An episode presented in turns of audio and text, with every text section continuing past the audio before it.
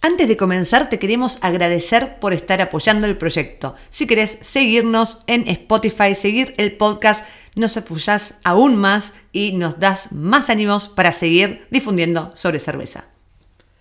¿Qué tal, Vicky? Pau, ¿cómo estás? Muy bien, Agus Blanco, ¿y vos? Muy bien, contentas. Venimos de dos semanas en las que no hubo episodio porque estuvimos recorriendo muchísimo. Estuvimos en Barcelona y estuvimos en Berlín. Un Así nomás. Un espectáculo de Ciudad Berlín. La verdad es que a mí me emociona mucho. Eh, no hay que olvidarnos, aunque si nos estás escuchando, escuchás nuestro acento, de que venimos de Argentina, venimos de, de, de soñar poder viajar a estas ciudades que si sos de España o si sos de algún país por aquí en Europa o estás viviendo en algún país en Europa, capaz que te parece normal, estamos a dos horas de vuelo. Sí, ¿no es cierto? totalmente. Solo que nosotras venimos desde. Claro, eran el un poco sur, más. Un poco, un poco más de kilómetros, un poco más de millas. Así que felices de haber conocido Berlín y sobre todo felices de haber recorrido casi 12 bares de cerveza craft. Un montón. Es un un montón. La verdad, caminamos muchísimo, muchísimos kilómetros. Todavía no hicimos la cantidad de kilómetros. Total, no lo hicimos. No, pero lo tenemos que, hacer. Tenemos que hacerlo. Un, solo día hicimos unos 32 kilómetros. Sí. Para, sin exagerar, ¿eh? Eh, podemos mostrar después en, en las redes eh, el screenshot de nuestros móviles. Es eh, la captura de pantalla. Es increíble, pero la verdad estamos muy felices.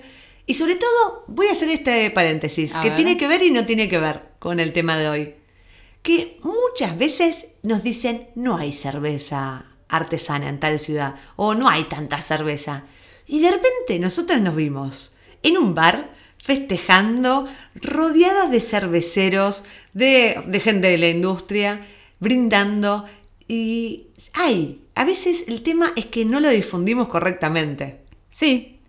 Hay, o sea, siempre, siempre hay cerveza artesana en las ciudades, en los pueblos, en todos lados hay. Hay que quizás indagar un poco más. Es verdad que muchas veces no está ahí a flor de, de piel en las ciudades, pero siempre hay. Y una vez que conectas con una persona, esa persona es como va a ser una red. Total. Empezás total. a preguntar y se te va a abrir todo un abanico. Y eso es espectacular y que fue lo que ¿Qué nos pasó? nos pasó. Y es verdad que el otro día hablaba con una compañera eh, periodista, divulgadora, que me decía, bueno, el tema es que cuando la gente tiene que poner de su parte para encontrarte, ¿no? ¿Dónde está el momento en que el humano, como me gusta decir a mí, como la persona común y corriente, eh, decide, bueno, a ver, voy a hacer el esfuerzo de agarrar Google Maps o la aplicación que quieras y buscar cerveza local o buscar coctelería. En este caso estaba hablando con, con ella de coctelería. Pero el tema es ese, ¿no? Hay un momento, hay un punto de encuentro en que el cual los que divulgamos tenemos que hablar cada vez más fuerte y los que consumimos tenemos que dar un paso y buscar. Y vamos a encontrar, y, se- y ahí es donde va a estar el punto de encuentro. Desde, el- el- desde ambos lados. Exactamente. Y ahí está el tema de hoy, que es eh, quién puede hablar de cerveza y quién debe hablar de cerveza. Esto parecería un error lingüístico, pero en verdad va, o como una diferencia de vocabulario, pero no, nos referimos a que ¿quién puede hablar de cerveza? Todo el mundo. Todos, Todos, todas y todos, todos y todas. podemos hablar de cerveza. ¿Por qué? Porque es algo que tomamos. Y la opinión, la libre opinión, está acá, estamos, la estamos. Bueno, no me voy a meter sobre esas cosas, pero ex- existe, ¿no? La Sí. estamos viviendo. Exacto. Entonces, todos podemos hablar. Todos tenemos a una abuela o un abuelo que te cuenta cómo tomaba la caña o la cerveza en su bar o con su abuela o con su tatarabuela, quien sea. Eh, todos, eh, todos tenemos ese, ese cuento familiar, ¿no? Sí, y además, eh, relacionado con esto que estás diciendo, también eso se remonta a la historia, ¿no? A la historia detrás de una de tal o cual cerveza. Cuando tu abuelo o tu abuela te contaba, no, porque la caña o por lo que sea de, de tal o cual marca, siempre lleva una historia detrás. Siempre, siempre porque Siempre. reúne también, Exactamente. ¿no? Entonces, eh, capaz que no saben de qué está hecha la cerveza. Y la pregunta del millón es, ¿vos sabés eh, exactamente de qué está hecho el foie? ¿O cómo?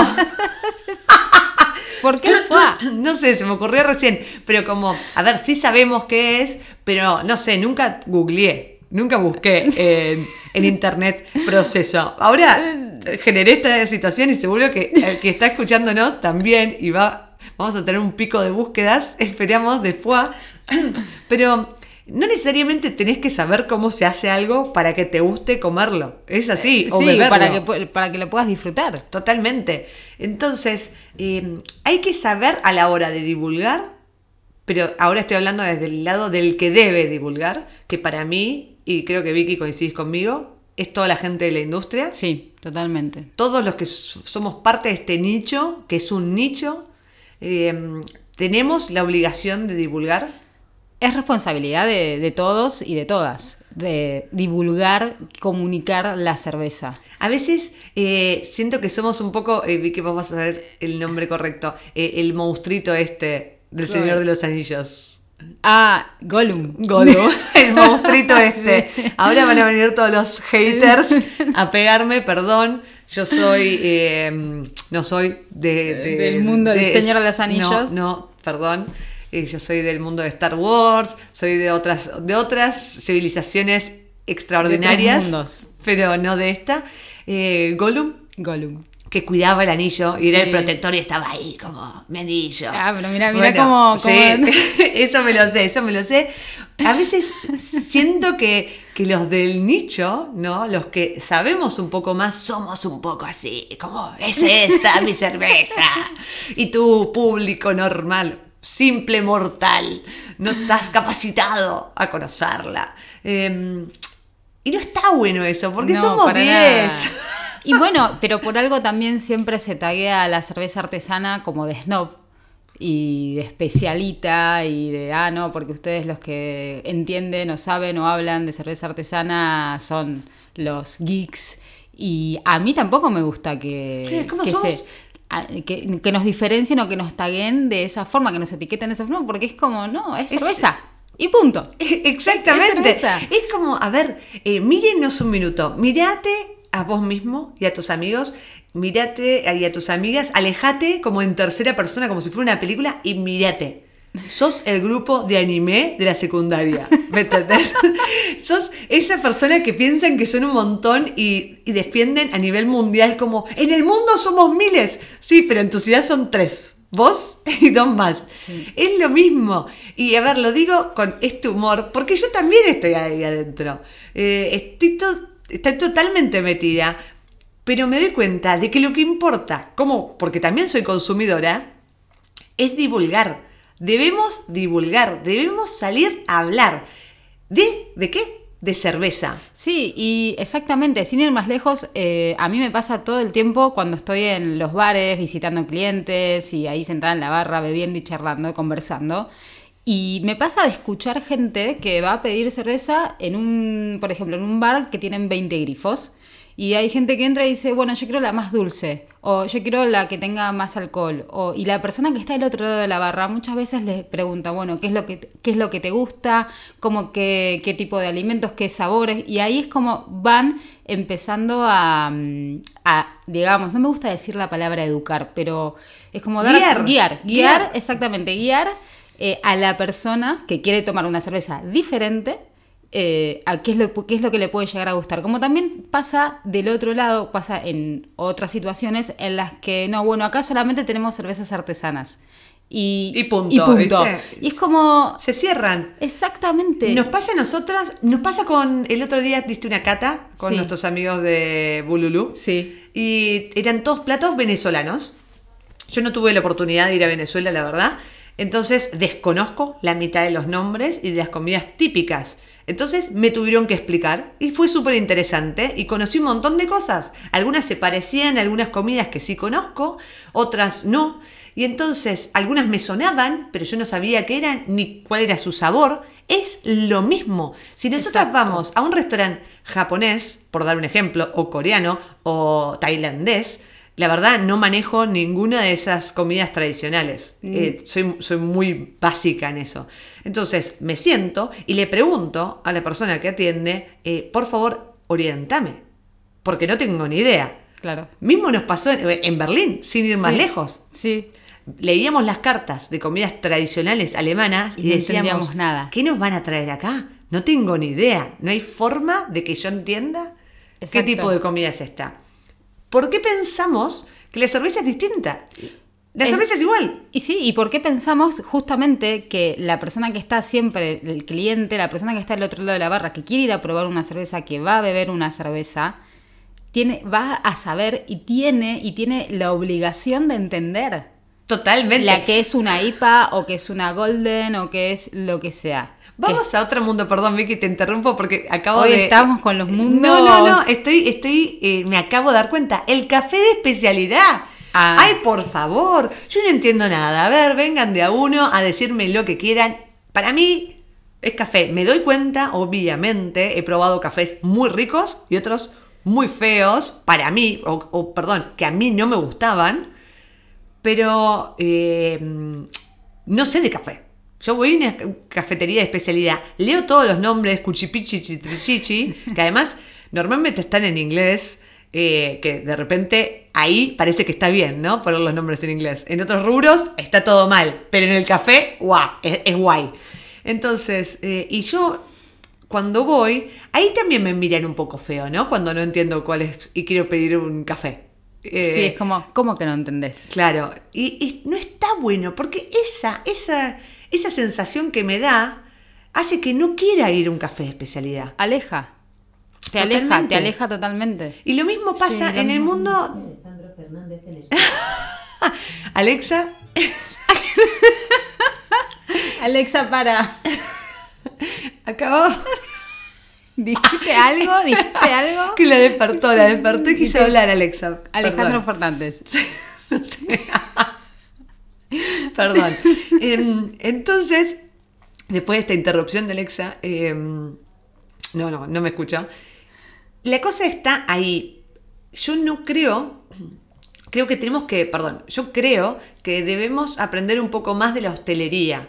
Cuando uno va a un restaurante, a un bar con una comida típica y no sabe de esa comida, a ver, eh, comida mexicana, nosotros nos pasa Sí. mucho, nos gusta mucho el mezcal, vamos mucho a lugares mexicanos y muchas veces, ¿pero qué es esto? Tenemos que preguntar la carta porque no conocemos los nombres típicos y nadie me mire con cara de, ah, ¿cómo no sabes? Tal cual. ¿Por qué no tenés educación mexicana, chica argentina que vives en Madrid? Nadie te dice así. ¿Por qué tratamos así a la gente?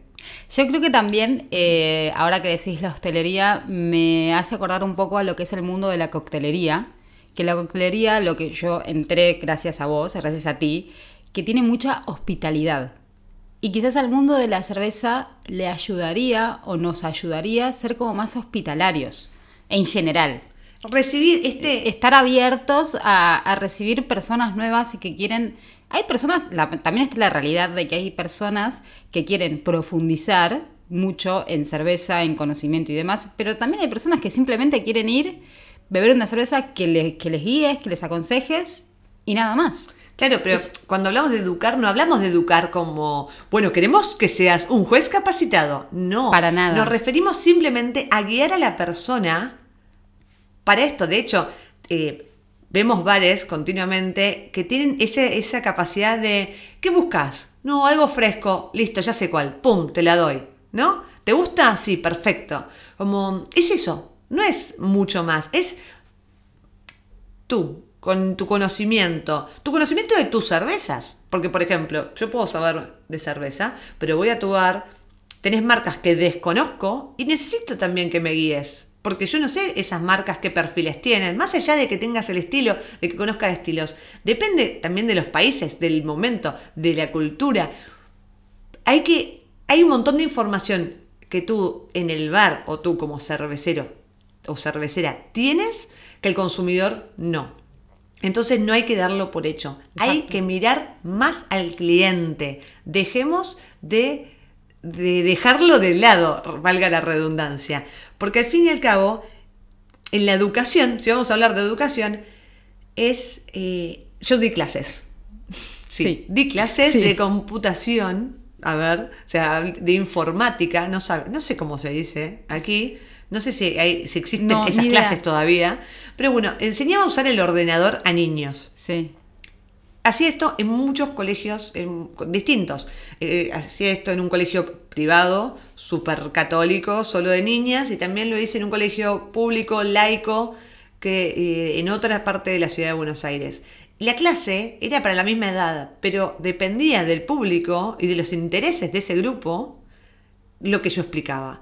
Es un poco lo mismo. Nosotros, hay, hay clientes que quieren y te dicen, ay, dame algo fresco, sí, toma. Y hay otros que te dicen, ay, ¿por qué dice DIPA? ¿Qué Claro, significa el DH? Y, y hay otra gente que le importa una Nada. mierda qué, qué- qué significa eso. Y, está bien. Exactamente, y eso también es lo interesante de las catas, porque un poco retomando este tema, lo importante es que el público no sabe o el público, lo, que se dice, ¿no? El público no sabe, el público no quiere saber, pero cuando hay catas, están llenas. Totalmente. Y la gente está atenta, escuchando y le interesa saber y te pregunta. Entonces, hay, una, hay un interés muy importante del público que tenemos que escuchar, que tenemos que atender y que tenemos que ayudar y guiar. Porque eso es lo que nos va a ayudar a crecer en el mundo de la cerveza. Porque además tenemos que Estar crecer. Exacto, tenemos que crecer. Punto. Necesitamos más gente que le guste la cerveza. Punto. Mm, claro. No importa, eh, tenés que salir a divulgar. ¿Quién debe divulgar? Todos y todas tenemos que salir a hablar de cerveza, pero no snobismos. Exacto. Tenemos que ir a decir, ¿sabes qué? El otro día estaba en Barcelona con una amiga que se dedica al ron y me dice, a mí no me gusta la cerveza. Le digo, no, no, por favor, por favor, no me digas eso. Le digo, ¿probaste todos los estilos? Se reía, ¿no? Me dice, no, pero estas cervezas raras que solo se consiguen en un lugar, le digo, no, no, no. Las cervezas, estas podemos probar muchísimas que puedes conseguir aquí mismo en Madrid. Entonces, porque ella es de Madrid, porque dije que está en Barcelona, medio confusión, pero esa amiga amiga de Madrid. Eh, la gente, y me dijo, ah, bueno, entonces sí, tenemos que hacer una cata, ¿no? Quiero conocer más, quiero abrir mi posibilidad. Y eso podría haber sido como, no me gusta la cerveza, mm, sos una infeliz. O, no, déjame que te ayudo, porque seguro que hay una cerveza para, para ti. Es como la diferencia. Y además es el ABC de la venta básica. Yo Sí. creo que en la época de neolítica ya se vendía pensando en el consumidor, ¿me entendés? Debemos ser las... Es es como... La Agus de la otra vida. Seguro me lo dijo. Cleopatra seguro que ya pensaba en el consumidor. Bueno, pero hay algo que me acabo de acordar. ¿Te acordás de hace muchos años, de hace un par de, sí, unos, unos cuantos años, cuando yo daba mis primeras catas? Cuando estaba dando mis primeras catas, que Agus iba, me escuchaba y me ayudaba mucho, me, me ayudaba mucho a armar las catas, ¿no? A estructurarlas, porque al principio las catas yo las daba de una forma como bastante técnica y bastante, vamos a decir, esnovista. Hablaba de un montón de cosas que Agus después me decía, Vicky, está buenísimo lo que estás contando, pero la gente no quiere escuchar eso. ¿Te acordás? Totalmente. Y eso me ayudó mucho. O sea, Agus, o sea, lo que vos me ayudaste fue aprender a escuchar al público, aprender a escuchar y a determinar a la persona que está del otro lado, bueno, qué es lo que le interesa. Y desde ese momento, las catas empezaron a mejorar. Totalmente de alguna de forma. acuerdo. Y yo también estuve, estaba como mucho más conectada y concentrada en la persona que está del otro lado, en la cata, escuchando. Y hoy en día, bueno, y después cuando voy a muchas otras catas, también pasa de, de escuchar ciertas cosas técnicas que quizás son interesantes, porque siempre es interesante poder aprender algo más, pero también es como ver qué pasa del otro lado, ¿no? Es como empezar a hablar de Claro. química, alfácidos, no sé. Depende también de lo que busca el público. Capaz que justo te toca una cata que la gente que está del otro lado está súper interesada. Obviamente, una taca, una, una taca, una cata para profesionales. Depende, obviamente. Pero miren, eh, la realidad es que me dedico a la venta hace muchísimos años. En este momento, más de la mitad de mi vida estuve vendiendo. Es un montón. Estoy cada vez más vieja. Tenés mucha experiencia. Sí, pero sí, la verdad Sí. es que tuve toda la vida vendí. Entonces, hay algo, de alguna manera aprendí de la manera antigua a vender y es importantísimo tener en cuenta a quién le hablas. Y siempre es bueno empezar desde la base. Me pasa a Claro. mí, después de tantos años de estudio del whisky, voy a catas de whisky y cuando me explican las bases del whisky, también me divierte. ¿Por qué? Porque depende, porque esa persona viene de Gales y me está explicando cómo la estructura, desde su punto de vista, desde su cultura, desde cómo lo aprendió esa persona, a mí me nutre un montón. Y de hecho, eh, y acá es un punto que, que- que quería comentarlo en este podcast, con estos viajes que dimos, eh, a veces nos dicen, ay, ustedes viajan, ¿no? Como, ah, Claro. están de fiesta. No, no estamos de fiesta. Nosotras estuvimos recorriendo muchísimo. Hicimos siete comunidades de, de España, De España. En ferias. Hicimos muchísimos bares y esto no lo hacemos porque, ay, nos gusta La fiesta la fiesta, nos gusta- sino porque queremos conocer al consumidor. Yo tengo una obsesión, desde- debe ser mi lado desde la psicología, desde mis estudios, que necesitan conocer a la gente, porque si no, sí me siento incapaz de hablarle. Pero después de dos años y mucha carretera, me doy cuenta de que ya puedo y debo seguir comunicando de una manera concreta y desde, el- desde la experiencia de un lugar y de otro. Eso, eso suma y eso es lo que hay que tener en cuenta. Sí, totalmente, porque es seguir teniendo en cuenta las bases de un lado y del otro. Conocer tanto al consumidor, pero también conocer a los productores y a las productoras que están en esos otros lugares. Conocer la historia de, de cada persona. de Porque cada- no deja de ser cerveza. Exactamente, y porque la historia que hay detrás de cada cerveza es única. Y además- eso es lo que te hace entender y comprender la cultura cervecera de cada lugar. Total, pero escúchame, Vigo, eh, vamos a Galicia. Sí. Eh, era, ¿te acordás que fuimos a conocer eh, Galician Brew? Pero Sí. después conocimos a alguien que era de la zona. Entonces le dije, ah, ¿conocés la cerveza artesanal? ¿Qué cerveza artesanal? Le dije, wow, ¿no? Como, qué impresión, ¿cómo no Qué- la qué conoces? extraño. Claro, no, no, no, es que era la cerveza. Claro. Y punto. No era la cerveza artesanal, era la cerveza de la zona. Ah, sí, mi abuela tiene la casa. Ah, no me acuerdo qué le dijo, tipo, sí, era ahí sí, nomás. eh, un kilómetro de la cervecería. Ah, sí, es la cerveza que tomamos de toda la Sí, vida. que no van es a- cerveza craft, no es cerveza, es es cerveza. Punto. Y es la realidad. eh, Era como me pasaba, perdón, era como me pasaba a mí cuando trabajaba en cervecería del Valle Sagrado, eh, En en, Perú. Perú. Cerca de Cusco, que teníamos, la gente que iba al, bar, al brew pub, era la gente del alrededor. Obviamente llegaba turismo de otras partes del mundo porque estaba emplazado en una cerca de Machu Picchu y cerca de Cusco, pero la mayoría de, las personas que van eran las, las personas del pueblo y era, iban a tomar la cerveza del pueblo.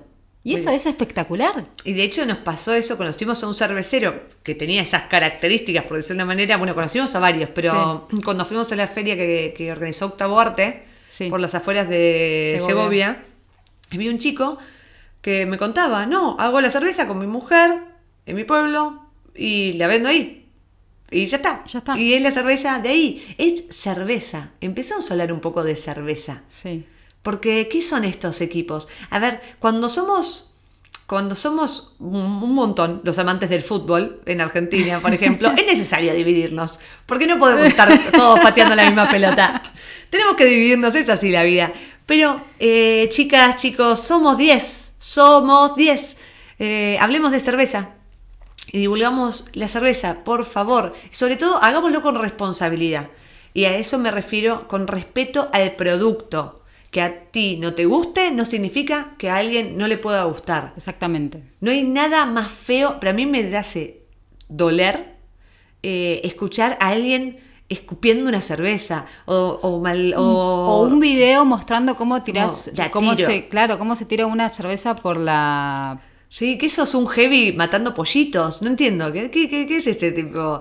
Eh, no, si tiene, tiene que ser así. No, no, no. Y hago voz masculina, pero también hay mujeres que lo hacen. Y no estoy de acuerdo con ninguna persona de ningún género, ni sexo, ni nada haciendo esto. Porque nadie hace un producto para que sea feo. totalmente y además es, es una falta de respeto. Total. Entonces, divulgamos todos y todas. Hagámoslo con respeto, todas y todos. Y pensemos, por favor, en el consumidor, en la persona del otro lado. Sentite un sushiman eh, que está en su barra de su bar de sushi especializado y viene una persona con los ojos súper abiertos, sin entender nada, pero con muchísimas ganas de pagar caro seguramente, porque se da cuenta que el sushi man está del otro lado, pero con muchas ganas de conocer sabores nuevos de tu mano. Sentite así. Imagínate que sos esa persona y que vas a atender de la puta madre al que se sienta en tu barra. Me encantó.